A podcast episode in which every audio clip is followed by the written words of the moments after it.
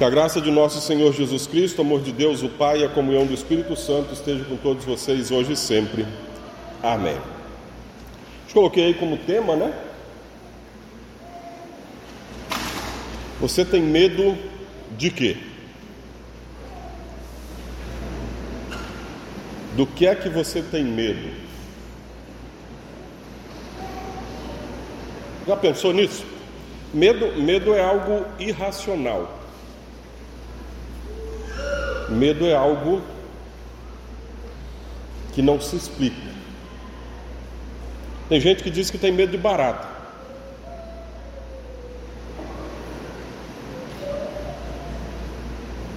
Tem gente que tem medo de borboleta.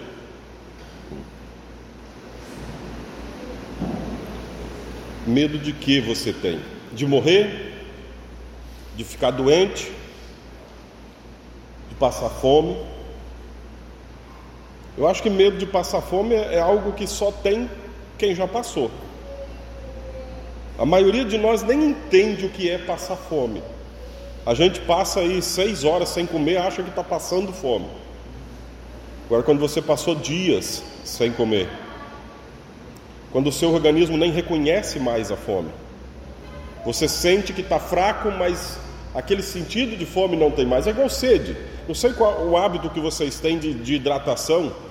Quando você bebe dois, três litros de água por dia, se num dia, por algum acaso, você não pode beber, você passa o dia com sede.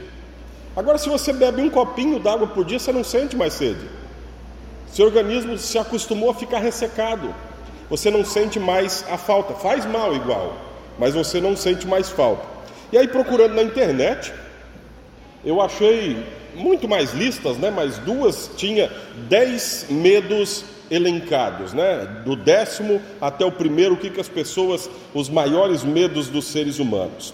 E por aí, por essas duas listas, a gente já vê que é uma coisa bastante pessoal o ter medo. E que nem mesmo alguém que tenta estudar o assunto, que pesquisa sobre o assunto, de fato sabe alguma coisa mesmo sobre medo. Provavelmente sabe sobre os seus medos e, no máximo, desconfia, aponta, se aproxima dos medos dos seres humanos. Como curiosidade, essas duas listas são o seguinte: 10, medo de envelhecer. 9, medo de ser envenenado. Eu não tenho medo de ser envenenado, mas enfim. Medo de ser covarde. Medo de ser covarde é uma coisa estranha, né? É o ponto 8. 7. De bactérias e micro-organismos. Eu acho que isso aqui as pessoas desenvolveram mais durante a pandemia. Medo de enlouquecer é o sexto. O quinto, medo de intimidade.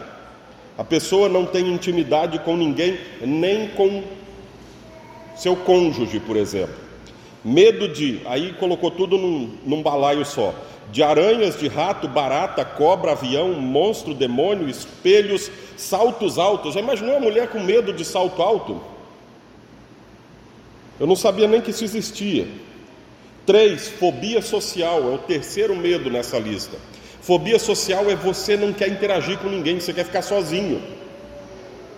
Você não, não é que você tem necessariamente medo de pessoas, mas você não quer interagir com as pessoas. Segundo, medo da morte. Está em segundo lugar. E em primeiro lugar, nesta lista, medo da solidão.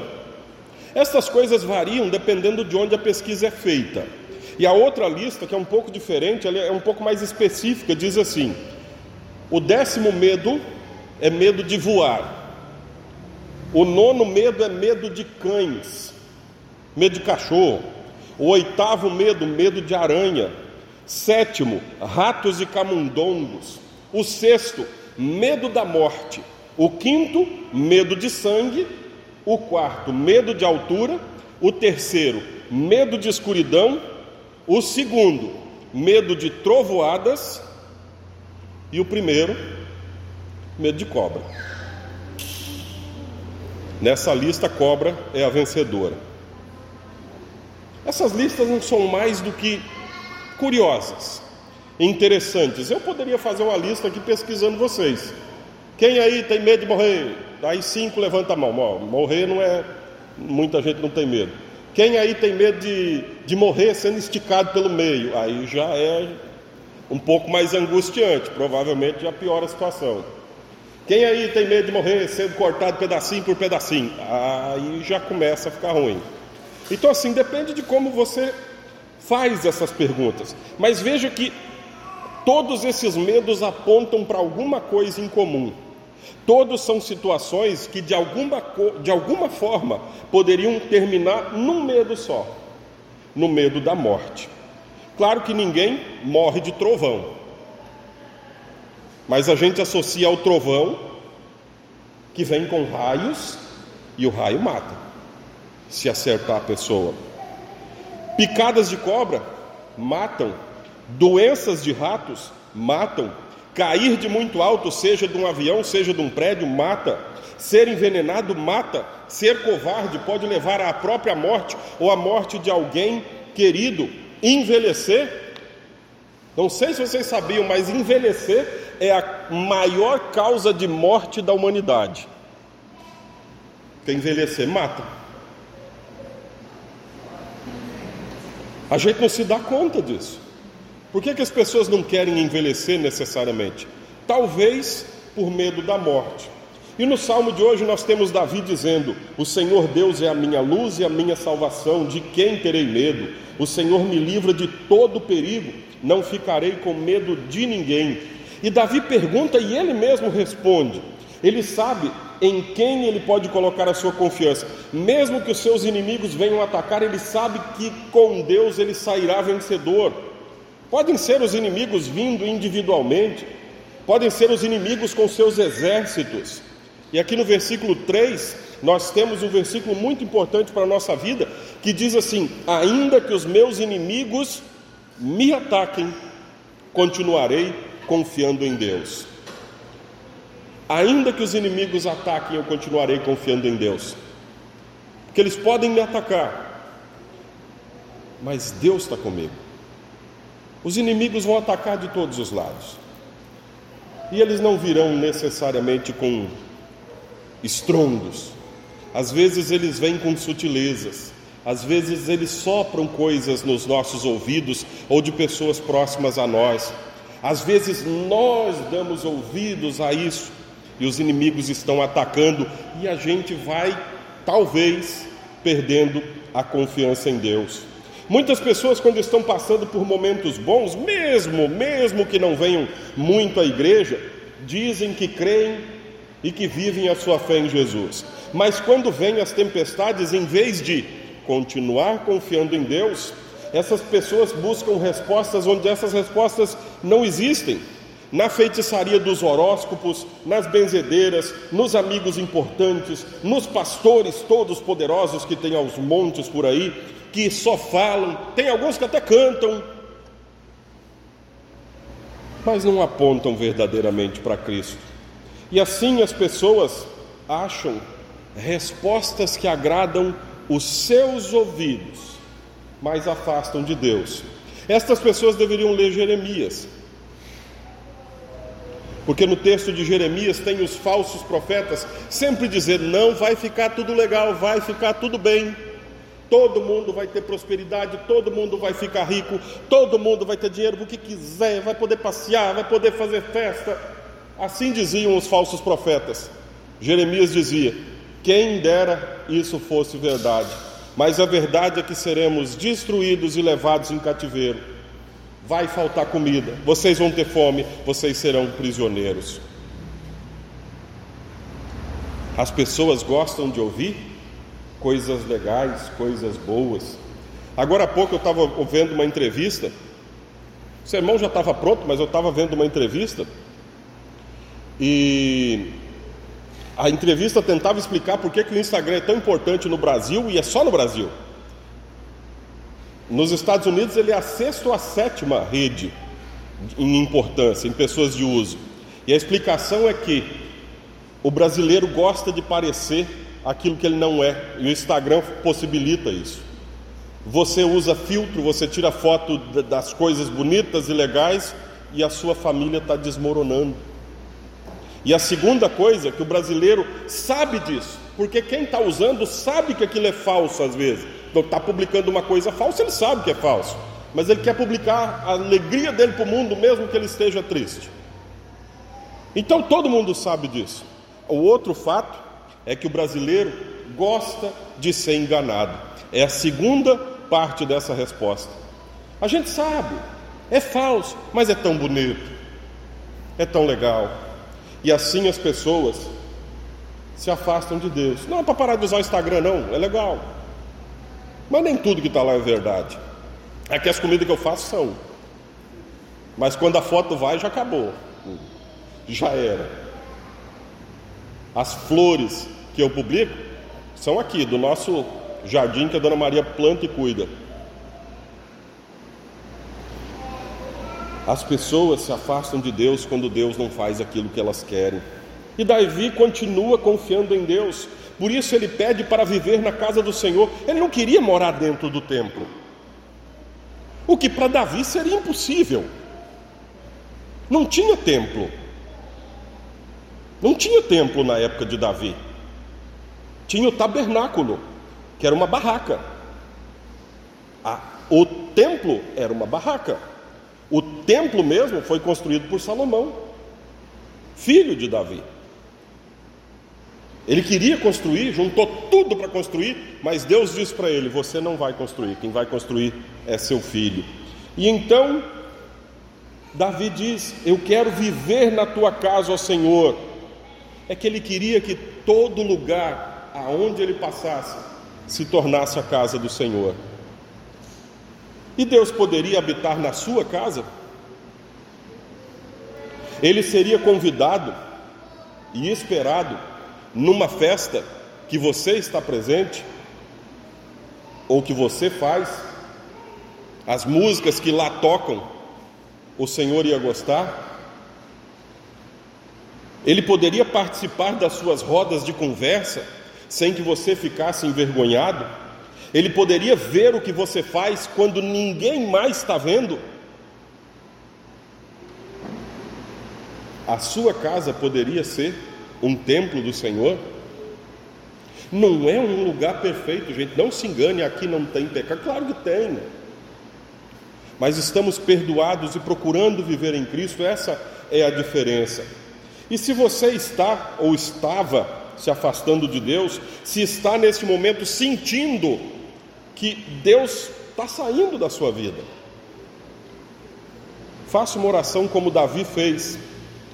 Ó Senhor, ouve quando eu te chamar.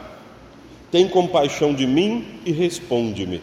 Tu disseste: Venha me adorar. Eu respondo: Eu irei te adorar, ó Senhor Deus. Está cada vez mais difícil para o ser humano responder a esse chamado. Responder eu irei te adorar, ó Senhor Deus. As pessoas até querem ir para um lugar que chamam de casa de adoração, casa de oração, mas só se for do jeitinho que elas gostam. Só se tiver a banda que eu gosto, do jeito que eu gosto, com os hinos que eu gosto, com a pessoa que está lá na frente falando do jeito que eu gosto e durar o tempo que eu tenho para ir. As pessoas não querem mais Deus presente na sua vida. E que bom que cada um de vocês está aqui hoje, nessa sexta-feira, para colocar Deus mais um pouquinho na vida de vocês. Você tem medo de quê? Do abandono? Da solidão? Versículo 10: Ainda que o meu pai e a minha mãe me abandonem, o Senhor cuidará de mim. Não sei de que versículo vocês lembram quando leem esse aqui. Tem outro versículo que fala de abandono de Deus e Deus abandonou. Deus meu, Deus meu, por que me abandonaste? Por que me desamparaste? Jesus no alto da cruz. A única pessoa que passou por abandono da parte de Deus foi o próprio Deus Filho. E ele passou por isso para que nós jamais fôssemos abandonados. Você tem medo de quê? De pecar e perder a salvação? Versículos 11 e 12. Ó Senhor Deus, Ensina-me a fazer a tua vontade e guia-me por um caminho seguro, pois os meus inimigos são muitos. Não me entregues nas mãos desses inimigos que dizem mentiras contra mim e me ameaçam com violência. E não ache que Deus se preocupa apenas com a sua salvação eterna. Por muitos longos anos, a nossa igreja, Igreja Evangélica Luterana do Brasil, pregou e pregou muito bem mas parecia que Deus só se preocupava com a nossa vida eterna. O aqui e o agora parecia que Deus não estava nem aí. Ah, você está sofrendo, não tem problema, o importante é que você está salvo. Claro que tem problema se a pessoa está sofrendo. Uma, igreja que diz que Deus não liga para os sofredores não leu a Bíblia. Jesus Cristo viu uma mãe chorando a morte do filho, parou para ressuscitar o menino. Jesus Cristo viu um pai chorando a morte da filha, parou para ressuscitar a menina. Jesus Cristo viu a multidão com fome, deu comida. Viu desorientados e ensinou. Então ele se preocupa sim com a gente aqui hoje. Por isso, no meio de uma oração, quase pedindo socorro, Davi confessa: Estou certo de que verei ainda nesta vida o Senhor Deus mostrar a sua bondade. E nós vemos todos os dias, quando Deus nos socorre com saúde, com emprego honesto, sustento digno, família, amigos, perdão dos pecados, livramento. A gente vê a misericórdia do Senhor todos os dias, é só estar com os olhos atentos. Hoje de manhã eu fui no sepultamento do seu Altino Greenwald que por 25 anos foi pastor da nossa igreja. Pai do pastor Malco lá de Boa Esperança. Coloquei no grupo da igreja, ele faleceu ontem, foi sepultado hoje, tava, tinha sofrido um AVC e estava internado desde o final do ano passado. O último que falou no sepultamento, os três pastores da congregação dirigiram esse momento. O último que falou ao lado do caixão do pai foi o filho dele, pastor. E o filho dele terminou a mensagem citando João 3,16. Foi meu pai não morreu. Porque Deus amou o mundo de tal maneira para que todo aquele que nele crê não morra, mas tenha vida eterna. Isso dito por um filho, do lado do caixão do pai, mostra como é bom a gente ter essa certeza da vida eterna. Nós vemos todos os dias Deus nos socorrendo. Por isso, como Jesus disse a Jairo, que estava triste por ter perdido a sua filha, não tenha medo, tenha fé para nós que temos fé em Jesus, que já fomos purificados pelo sangue do Cordeiro de Deus que tira o pecado do mundo, que temos o privilégio de congregar em uma igreja com irmãos na fé, que temos o privilégio de ofertar para a obra do Senhor, que temos o privilégio de receber o corpo e o sangue de Cristo, para nós, Davi diz, 14, o versículo último do salmo: Confie no Senhor, tenha coragem e fé, confie em Deus, o Senhor quando o medo vier, e vai vir. Às vezes virá quando os filhos estão se tornando adultos e vão sair de casa. Quando os filhos começam a aprender, sei lá, a dirigir e vão sair a primeira vez sozinhos. Quando vão mudar. Quando os pais estão envelhecendo. Os medos virão. Quando as nossas forças estiverem acabando e a gente pensa assim: olha, eu sempre fui tão ativo, tão independente, agora eu vou ter que depender dos outros. Quando estes medos e muitos outros vierem na vida de vocês, confiem em quem deu a vida para que você tenha vida e vida em abundância. Quando vier o medo, olha para a cruz de Cristo e confia. Amém. E a paz de Deus que ninguém consegue entender, guarde o coração e a mente de vocês em Cristo Jesus para a vida eterna. Amém.